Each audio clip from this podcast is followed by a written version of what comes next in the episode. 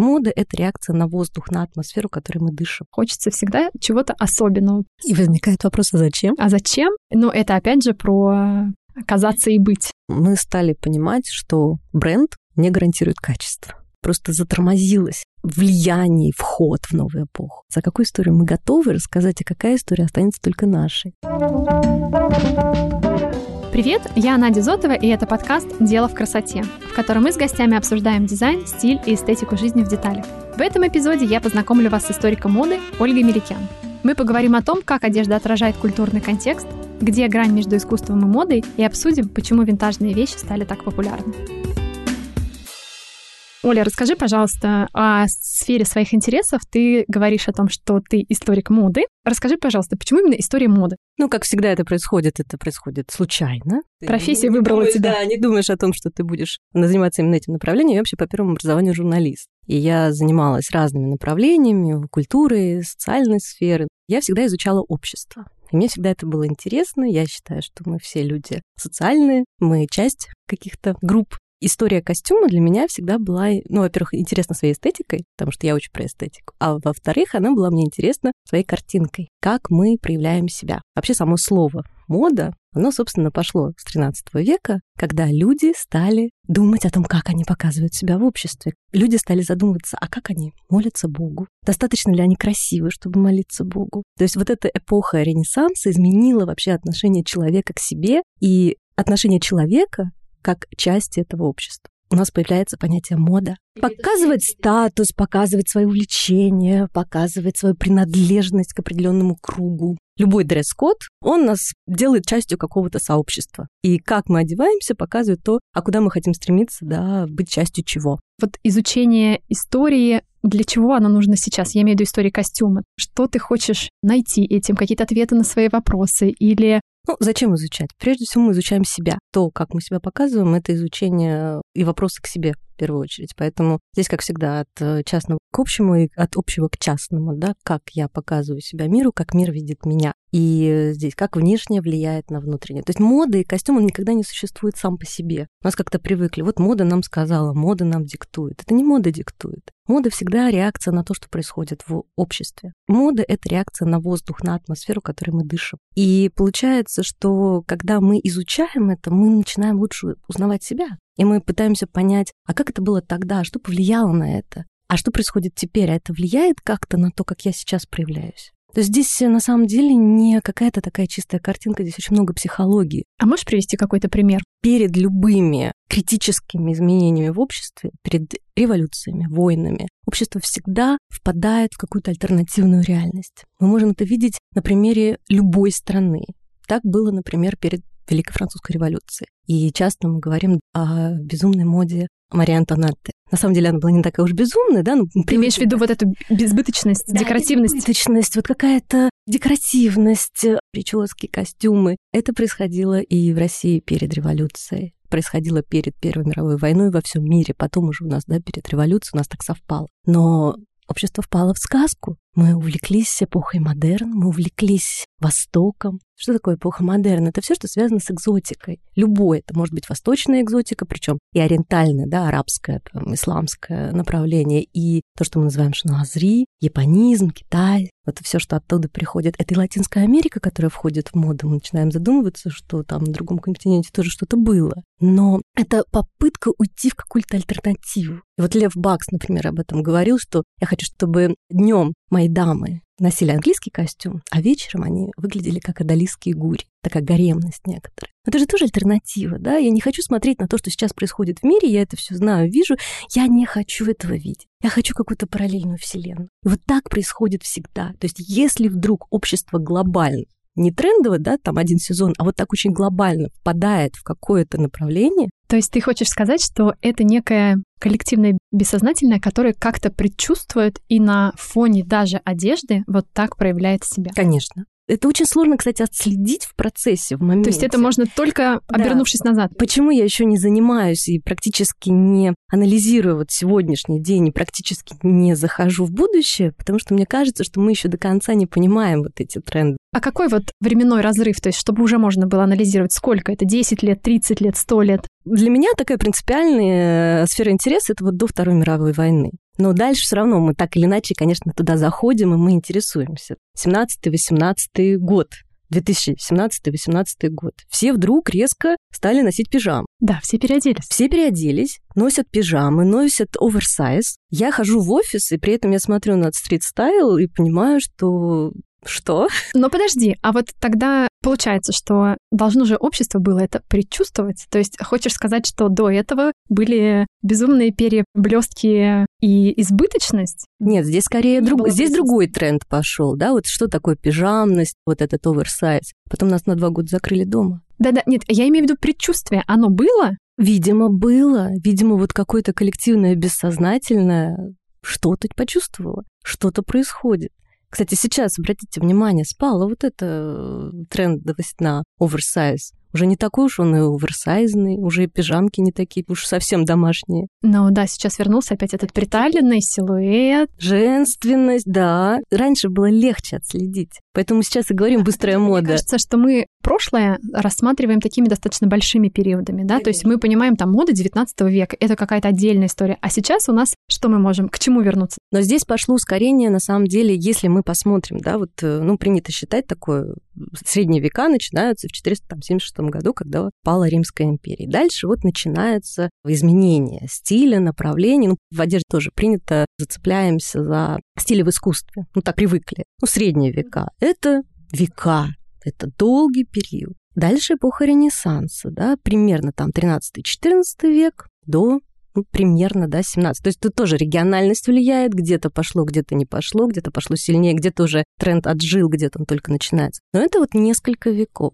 То есть все сокращается и сокращается. Полвека. Ну, чуть-чуть, да, там почти. Что происходит дальше? Классицизм, ампир, поздний классицизм. Где-то тоже он уходит, где-то он остается. Ампир, он вообще свойственен только тем странам, где были империи. Это Франция и Россия в первую очередь. И дальше 19 век — это период эклектики. Там нет вплоть до конца XIX века вот такого глобального большого стиля. Мы пересматриваем все, что было до. Тоже пересматриваем. Кажется, да, что каждое десятилетие. Нет, у нас сегодня мероприятие может быть такое, завтра другое. И понятное дело, что я некоторые вещи обобщаю, да, но все равно эклектика — это пересмотр всех предыдущих стилей на новый лад появляется вот эта приставка нео. Нео-рококо, нео-ренессанс, неоклассицизм, там нео-неоклассицизм, неоромантизм. А что тогда 20 век? А 20 век все, все рассыпалось. У нас последний большой стиль это ар-деко. И вокруг ар-деко вообще до сих пор очень много, ну так скажем, дискуссий. Есть такой классический подход, да, начинается вот там 20-30-е годы, дальше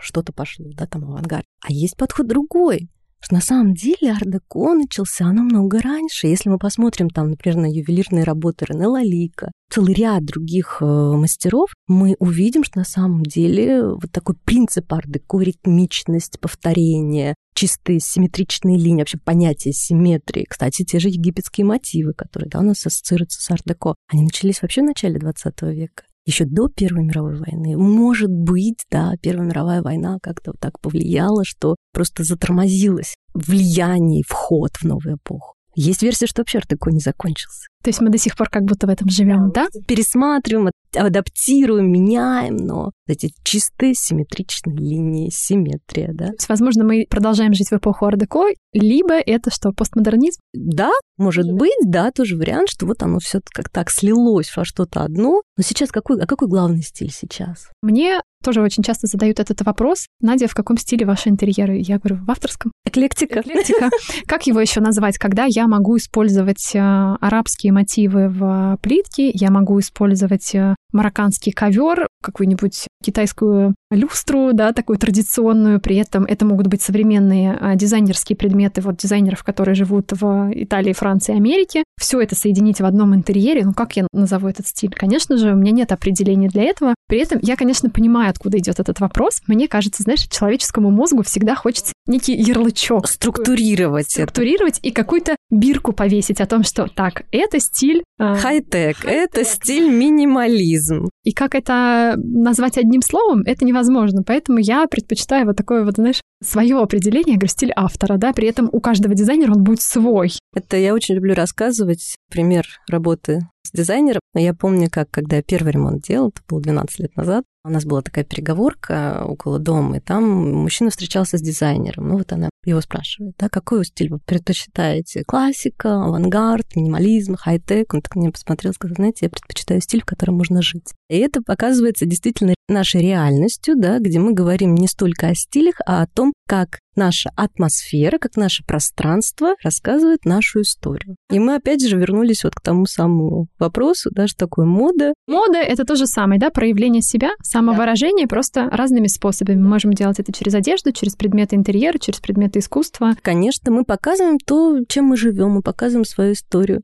Даже быстрая мода, она все равно показывает какую-то историю. Выбирая ту или иную одежду, выбирая те или иные предметы интерьера, мы все равно какую-то историю рассказываем. Так было всегда. То есть интерьер, атмосфера, которая нас окружает, она должна дружить с нашим костюмом, и мы идем дальше, она должна дружить с нашим внутренним миром. И об этом говорилось очень много, это обсуждалось. Когда-то это было нормой. Потом немножко потерялось, вот э, там в конце 19-го, начале 20 века об этом снова стали говорить. И об этом говорили, например, ну, в России об этом говорили дягилевские художники, тот же Лев Бакс, они говорили про среду, в которой живет человек, что вот наш диванчик, он должен дружить там с нашим костюмом, цвет э, нашего костюма должен дружить с обивкой этого дивана. То, как мы двигаемся, там кто-то более быстрый, кто-то, наоборот, более медлительный, это дружит с расположением мебели. Я на самом деле согласна с этим и могу это проследить, да, потому что когда у меня был такой прекрасный случай, у нас была клиентка, которой мы делали проект, и ты знаешь, по ней сразу было видно, какой ей нужен интерьер. Она, конечно же, никакой не минималист, но она просто приходила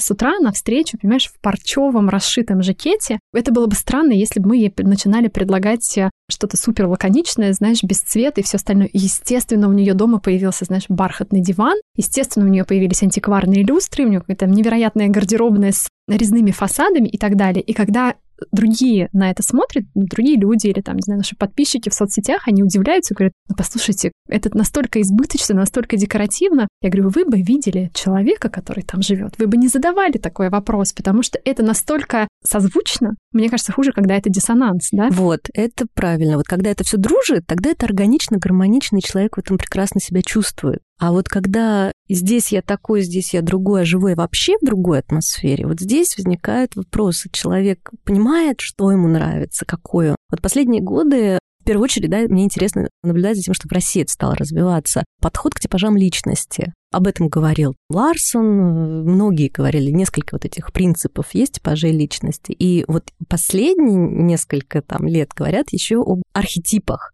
То есть не просто типажи, да, нас всех можно разделить там условно на четыре типажа, там где-то два ведущих всегда. Но еще про типаж личности, потому что там мы внешне можем быть одни, а внутри мы совсем другие. И вот э, по тому, что мы выбираем, что нам идет, где мы смотримся ярче, эффектнее, что нас поддерживает, вот это как раз э, есть, когда мы дружим со своим типажом. То есть мне могут сколько угодно нравиться легкие, летящие платья шифоновые, но на мне это будет смотреться очень странно. И в то же время какие-то там жесткие, острые линии на мне будут смотреться элегантно, эффектно и совершенно не вульгарно. Ну вот смотри, кстати, интересный момент. Получается, что мода и костюм — это то, что мы предъявляем в мир, это то, в чем мы выходим, и то, в чем нас видят. А интерьер — это все таки что-то более интимное. Ну, понятно, да, что сейчас, знаешь, там, Инстаграм и так далее, и все уже приходят к тебе домой просто через э, твои соцсети. Но, тем не менее, может ли быть такое, что, условно говоря, вот в интерьере я такая вся, понимаешь, богемная дама и буду делать себе избыточный интерьер,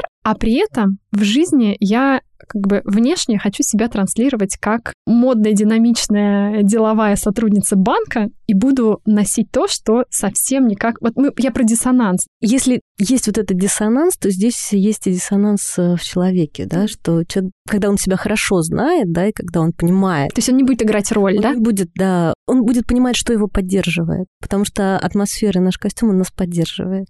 Он меняет наше настроение, он дает нам там уверенности, поддержки. И наоборот, можем одеть там какое-то платье и весь вечер чувствовать себя некомфортно, что это платье нам не подходит. И дело не в платье.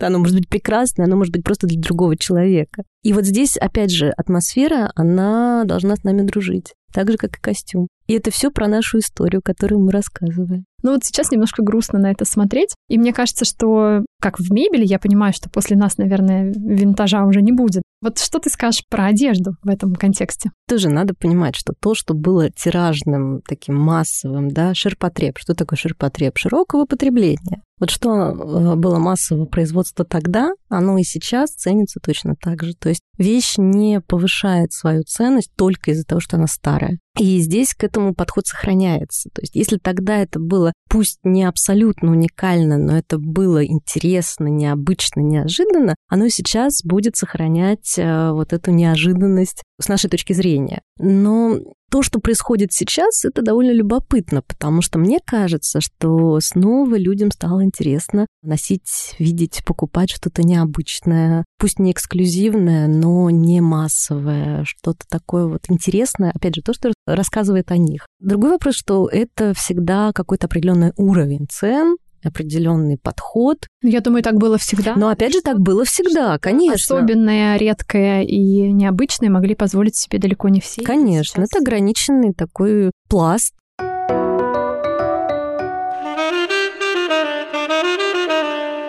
Что сейчас а, покупать, чтобы через 20 лет это имело какую-то ценность. Ну, через 50, не знаю. Через... То, что вам нравится. То, что нравится. И то, что не присутствует в каком-то гигантском количестве, да, то есть да. вот эти современные тренды, которые есть, выпустили новую сумку, она есть у всех блогеров, явно это не то. Ну, как говорится, да, если все носят одни и те же сапоги, это не мода, это армия. Мне сама идея очень нравится, да, то есть как только это вышло массовое производство, это перестало быть модой. А что является модой сейчас и где она до сих пор сохраняется и сохраняется ли? Только в наших сердцах. А, то есть это только наше представление? Наше представление о моде. То, что для вас будет модным, трендовым, современным, я, например, могу никогда не носить, не принимать. То есть это не коллекция от кутюр? Как раньше считалось, да, что вот мода осталась только во Франции. Ну, я не знаю, может быть, и ты так сейчас тоже считается в каких-то кругах. Мне интересно именно твое мнение, да, что мода, она вот во Франции в синдикате моды и несколько дизайнеров, которые продолжают делать эти коллекции. Ну да, мода от кутюр, да, что такое мода от кутюр? Давайте здесь тоже разберемся, да, потому да. что у нас э, все, что необычно, сразу от кутюр. Нет, мода от кутюр, да, высокая мода, это то, что сделано на 70% ручным трудом из ткани, которая создана специально для этой коллекции, да, или вот этого набора предметов, домом моды, ну, прежде всего зарегистрированным в Париже, да, со штабом квартиры в Париже. Вот что такое мода от кутюр. И это тоже была такая реакция, да, вот синдикат высокой моды, он был создан в 1868 году как реакция на вот такую популяризацию моды, когда она стала более доступной, когда развивается порте, да, то, что называется готовое платье, готовое к носке. И когда мода становится вот все более ускоренной, ускоренной, ускоренной. И вот чтобы сохранить подход к предметам одежды, Уорд создает вот это направление высокой моды. И с ним мы, на самом деле, так или иначе работаем до сих пор. Другой вопрос, что не все дизайнеры официально вот под этим правилам являются представителями моды от кутюр. Но это не делает их э, вещи не уникальными. Это может быть э, действительно уникальным предметом одежды, это может быть предметом искусства. Здесь уже очень индивидуальный. Вот, кстати говоря, это такая тоже очень тонкая грань, да? Что является предметом одежды и может ли предмет одежды быть предметом искусства. Но если он уникален, интересен, красив, и он рассказывает какую-то историю своего клиента, то да, это может быть предметом искусства. Тут еще, кстати, важно, что предметы от кутюр делаются на конкретного человека. Ну, провинанс во все времена добавлял стоимость предмета, конечно. Но здесь вот и дом моды диктует, да, и тот, кто предлагает, уже потом носит этот предмет. Но, опять же, предметы одежды могут быть предметом искусства, но не все предметы искусства могут быть предметом одежды. И тут есть вот этот вот нюанс. Это правда, да. Ну, то есть это то, что потом может а, пойти в, не знаю, музейные коллекции, например, правильно? Да, но вот эти уникальные предметы, они довольно часто становятся и становились, да, предметами коллекции. Это и сейчас так происходит. Ну, а вот что касается, кстати, музеев, да, раз уж мы об этом заговорили. Музей моды, насколько я знаю, в России музея моды нет? Есть, в Москве есть, есть музей моды, да, на Ильинке. А что там за коллекция, если ты знаком с этим? Они меняют коллекцию. Они достаточно молодцы в том в плане, что они популяризируют это направление. У них были прекрасные выставки, посвященные театральным костюмам. А я вот была у них на временных выставках. Я не знаю, насколько они делают постоянные, но у них там была некоторая трансформация, потому что у них была одна территория, вот сейчас они, насколько я знаю, переехали вот прям рядышком. Знаю, что выставки они делают, они проводят лекции, они проводят встречи. То есть в этом плане они молодцы. В России популяризирует это направление Александр Васильев. Да, у него, конечно, да, огромная коллекция. Человек, у него своя коллекция, да, это частная так. Насколько я знаю, он тоже говорит постоянно о том, чтобы найти какое-то место постоянное для его коллекции, что да, это не так это просто. Сложно. Я так поняла, у него и в Прибалтике так э, регулярно выставки проводятся предметов. Но опять же, предметы костюма очень часто являются частью коллекции или таким ответвлением больших музеев. Но это во всем мире так. То есть э, Россия в этом плане не исключение. Так же, как у нас в оружейных палате хранится уникальная коллекция предметов одежды. В Лондоне Виктория Альберт э, хранится уникальная коллекция. Хотя вот в Англии есть, опять же, уникальный музей костюмов Бат, э, город Бат, но получается, это же достаточно сложно сохранять. Все-таки это текстиль, да, то есть это не скульптура, это не, не, это не мрамор, не бронза, это достаточно сложно хранить. Это сложно коллекционировать, это сложно покупать, это сложно хранить. Да, ну то есть... Это э, еще сложнее реставрировать. То есть, эм, наверное, с живописью, со скульптурой чуть проще, а в сложные времена, ну, платье что его сделают? Его перешьют? Перешьют, в этом тоже проблема. Его перешьют, золото перельют, украшения переделают на новый лад, на новую моду, да, поэтому у нас не так много, например, да, и в том числе в ювелирном искусстве каких-то вот... В том числе, да. Сложно, да, поэтому меня каждый раз, знаешь, если я попадаю в музей, где есть э, египетская коллекция, меня просто поражает сохранность э, этих э, льняных туник, да, где даже видна вот эта вот плесировка, которая сохранилась. То есть ну, мы говорим о том, что с средних веков сложно сохранить, да. да. А тем они уникальны. Да, это настолько интересно. Кто эти люди, которые коллекционируют предметы одежды вот такие. Мне кажется, это настолько редкая история, да, то есть это надо быть прям вот увлеченным фанатом. Увлеченным, любящим. Ну вот Александр Васильев таких мало, конечно. Да. Хотя, честно признаюсь, все равно есть люди, которые стараются сохранить какие-то интересные вещи. Пусть они будут там не древние, но винтажные, например. И опять же, мне приятно сказать, что последние годы люди стали этим интересоваться больше. Да, правда. Кстати, с чем ты связываешь это? Ну, во-первых, появилось больше информации. После вот, там 90-х годов мы присытились вот этой быстрой модой, мы стали задавать вопросы. Как я хочу, что мне нравится. Когда появился выбор, да? Да, появился выбор. Я стала интересоваться, а кто носил, а что это, а кто сделал. Ну, в общем, у нас доступ появился. Опять же, сейчас онлайн-аукционов очень много, все равно это развивает в определенной степени. И кто знает, да, как мы к этому будем относиться там еще лет через 20. Потому что коллекции эти складываются. И я вот знаю несколько человек, которые занимаются вот целенаправленным коллекционированием таких предметов. У каждого всегда есть свое направление. Да, вот казалось бы, например, там те же самые советские украшения, которые, не знаю, носили наши мамы, наши бабушки, мы на них смотрели и говорили, что это такое. И вообще все стилисты вообще рекомендовали все это выбросить. Я очень люблю у мамы что-то такое Из шкатулки утащить, достать, да? да? утащить, да. Но у меня мама дама очень стильная, поэтому там всегда есть что утащить.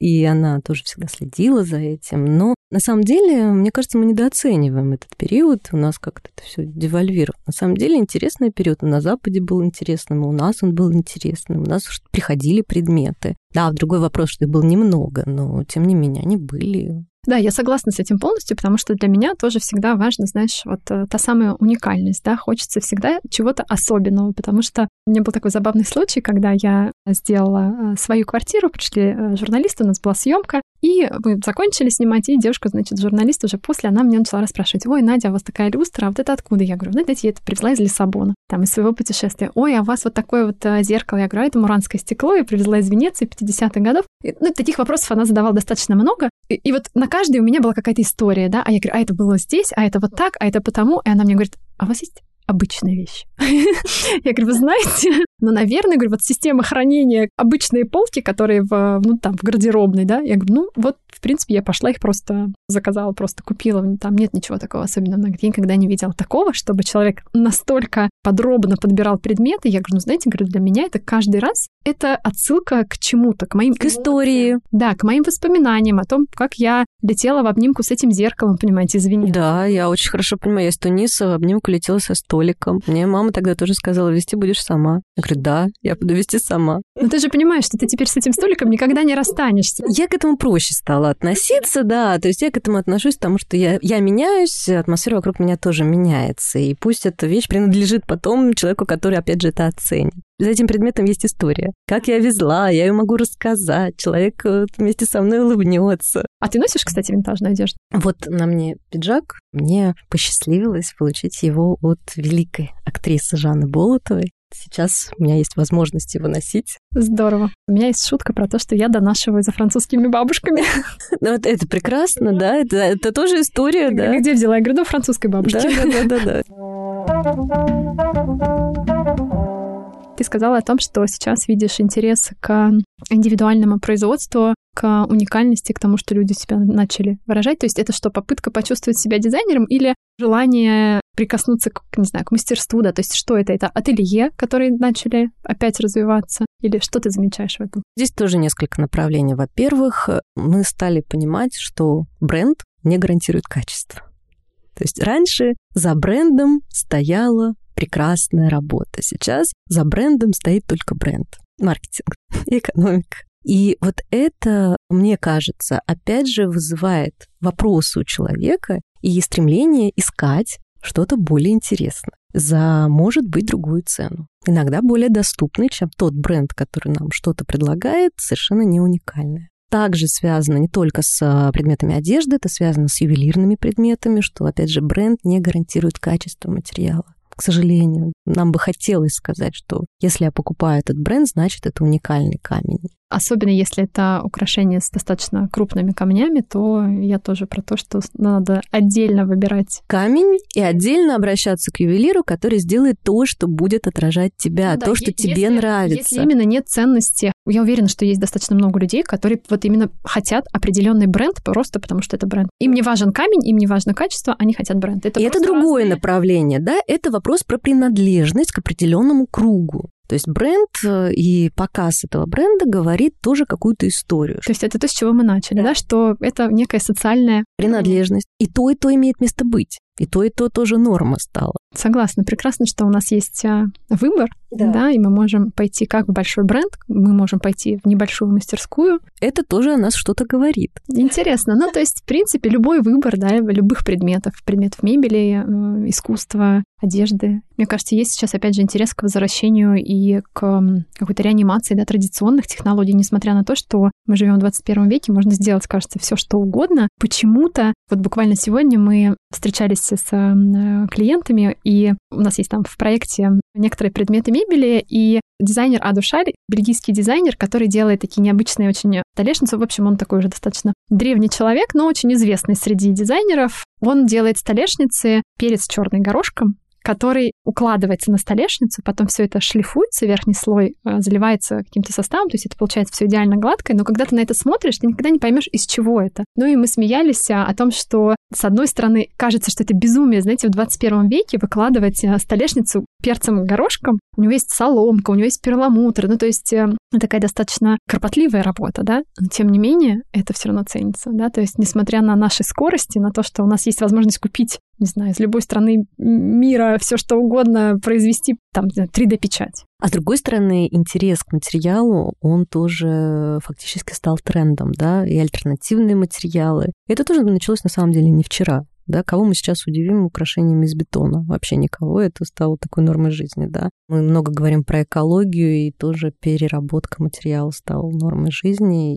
и текстиль, и украшения из переработанных каких-то материалов тоже стало нормальным. То есть мы ищем вот эти альтернативные, интересные варианты презентации. Почему это происходит? Вот раз уж это связано, как ты говоришь, с социальными изменениями, почему вот такое стремление есть у, у человечества? Ну, с одной стороны, мы присытились стандартными материалами, с другой стороны, здесь будет все равно вот эта тенденция к развитию технологий. Это одна стезя, да, одно направление, а с другой стороны мы хотим чего-то необычного, альтернативного. Перец, черный горошек, это же необычно. Потом всем рассказывать, да. Вот то же самое. Одежда из переработанных каких-то материалов, это необычно. Там украшения ювелирные из переработанных э, отходов. Пока еще это дорого, но это показывает э, тоже определенную историю, да, что я забочусь, я интересуюсь, я поддерживаю это направление. Да, то есть это такие тенденции, с одной стороны, очень противоположные, с другой стороны, они присутствуют и те, и другие. Я да. имею в виду супертехнологичные материалы, производство и плюс э, ручной труд, уникальность, да, и поддержка. И так было всегда.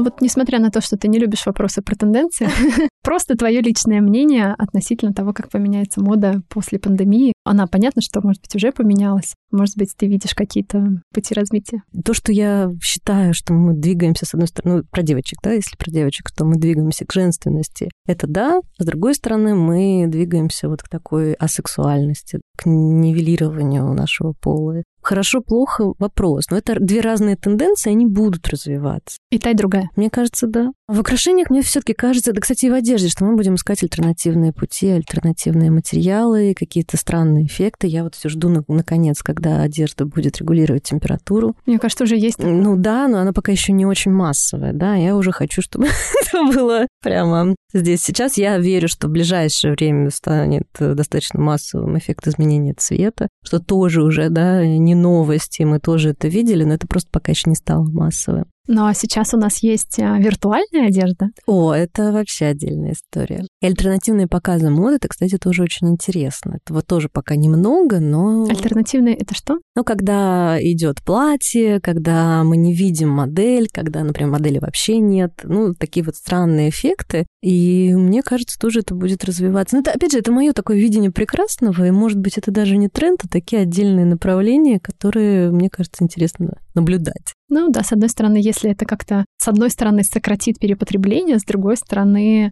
не знаю, стоимость пока этих виртуальных э, нарядов, она вполне сопоставима с реальными, и это тоже кажется немножко странным. Пока да. Пока это кажется очень странным, э, что это просто картинка. И возникает вопрос, а зачем? А зачем? Ну, это опять же про казаться и быть. Принадлежность. Про представление себя в виртуальной среде. Ну а что, раз мы в этом уже живем, мы уже живем с мета-вселенными, то нам и там надо как-то себя проявлять какими-то такими вот аватарами. И опять же, это не ново, да, опять же, это все уже было. Про Эльзу Скиапарелли и про ее костюмы говорила тогда еще в 30-е годы одна из э, редакторов журнала Vogue, что дамам, которые носят костюмы или Скиапарелли, не нужно думать о том, красивые ли они. У них одежда красива, и это прекрасно. И здесь вот такой момент, что с одной стороны, вот он двойственный этот момент, с одной стороны мы показываем, да, через одежду свой внутренний мир, то, как мы видим себя, с другой стороны, это то, что мы готовы показать, то, что мы готовы презентовать, и что-то внутреннее, оно скрыто очень глубоко. И вот это тоже такая интересная тенденция. Какую историю мы готовы рассказать, а какая история останется только нашей. Интересно, есть над чем подумать. Спасибо тебе, Оля, за такую интересную беседу. И напоследок хочу задать наш традиционный вопрос. Это Блиц. Назови, пожалуйста, вдохновляющий фильм, книгу и инстаграм-аккаунт, который ты можешь посоветовать нашим слушателям. Фильм, наверное, это «Великий Гэтсби». Книга? «Моя шокирующая жизнь» Эльзы Скиапарелли. Прекрасно. И инстаграм-аккаунт. Пусть это будет Марина Шиняева. Это стилист, который занимается архетипами. Мне кажется, она очень интересна в России. Спасибо тебе большое. Это было, правда, очень интересно, вдохновляюще и действительно заставляет задуматься. Спасибо. Спасибо большое. Спасибо, что прослушали этот выпуск моего подкаста. Ссылки на Ольгу и ее рекомендации вы найдете в описании. Мне будет очень приятно, если вы напишите отзыв, поставите звездочки в Apple подкастах и сердечки в Яндекс Музыке. Это поможет большему количеству слушателей получить вдохновение уже сегодня. Встретимся через неделю.